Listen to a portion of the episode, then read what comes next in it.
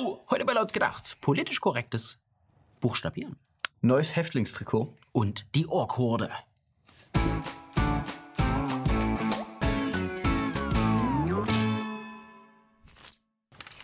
Der Deutsche Fußballbund hat es nicht leicht. Selten gab es im Volk so wenig Sympathie für eine Nationalmannschaft.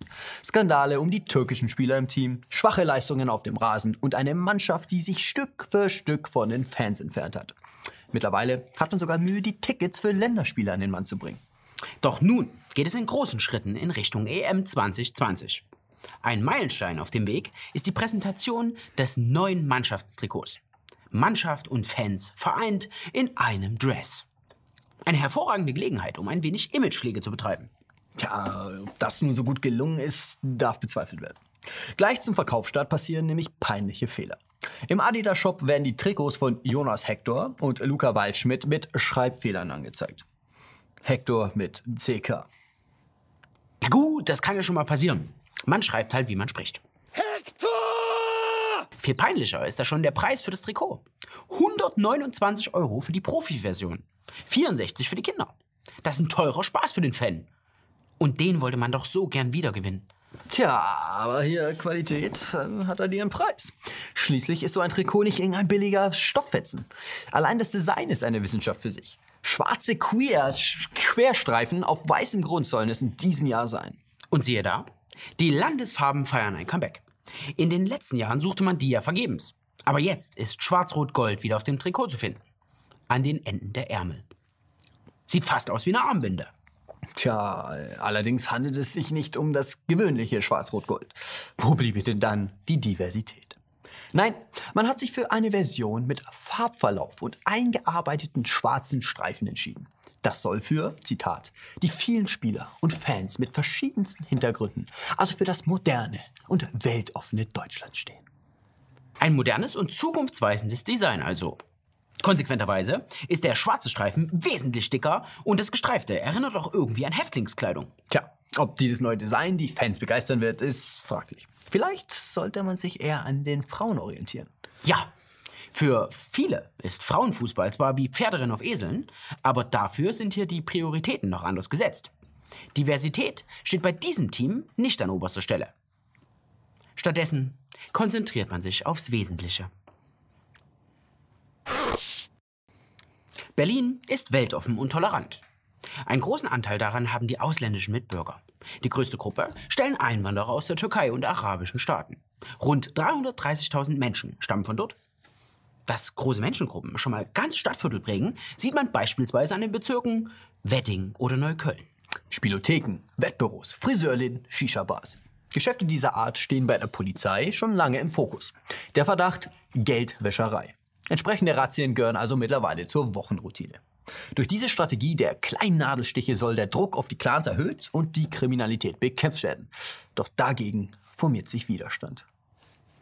Die Initiative Kein Generalverdacht sieht in den Razzien eine Stigmatisierung der Clans. Und nicht nur die Razzien sind denen Dorn im Auge. Zur Vorführung der ZDF-Doku Wem gehört Neukölln wurde aus Protest ein Flashmob organisiert. In dem Film würden Bewohner mit arabischen und türkischen Wurzeln als kriminelle Bedrohung dargestellt und kämen aber selbst kaum zum Wort. Außerdem würden bewaffnete Hundertschaften der Polizei mit ihren Razzien die Nachbarschaft terrorisieren. Um Solidarität zu zeigen, traf man sich also zum Essen, Musik hören und Shishan auf der Straße. Geteilt wurde der Aufruf auch von der Initiative und von der Neuköllner Linkspartei. Die ist der Meinung, die Polizeieinsätze würden unbescholtene Bürger treffen. Allgemein seien die Kontrollen wahllos, unverhältnismäßig und würden Gewalt sogar befördern. Ja, so zumindest die Auffassung im Berliner Paralleluniversum. Warum sich nicht lieber auf die positiven Aspekte konzentrieren? Wie der Beitrag der Clans für die Berliner Wirtschaftsleistung. Unzählige Arbeitsplätze in Shisha-Bars und Barbershops. Alles dank der Geldwäsche. Der Clan, dein Freund und Helfer. Die Buchstabiertafel ist ein beliebtes Hilfsmittel beim Buchstabieren. Denn manchmal ist die deutsche Sprache gar nicht so einfach zu verstehen. In Verbindung mit einer einprägsamen Melodie lernen so bereits Grundschüler das deutsche Alphabet.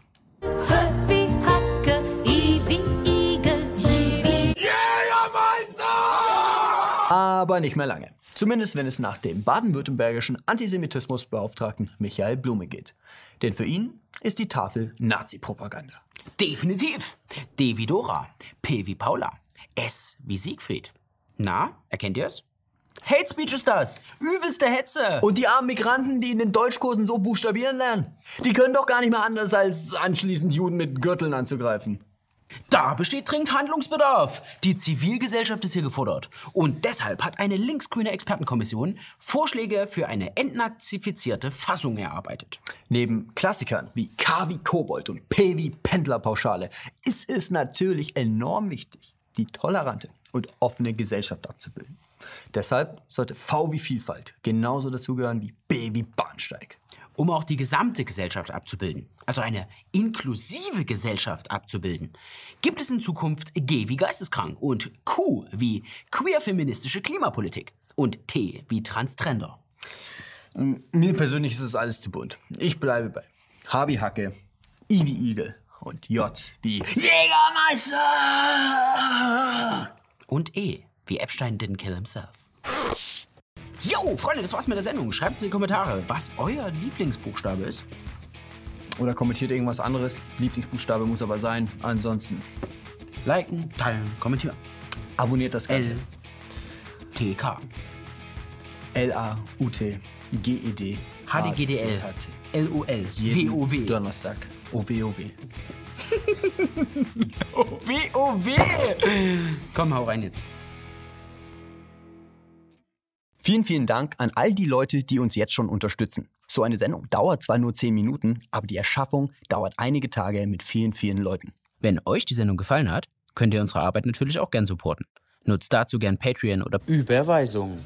die Links dazu findet ihr in der Beschreibung.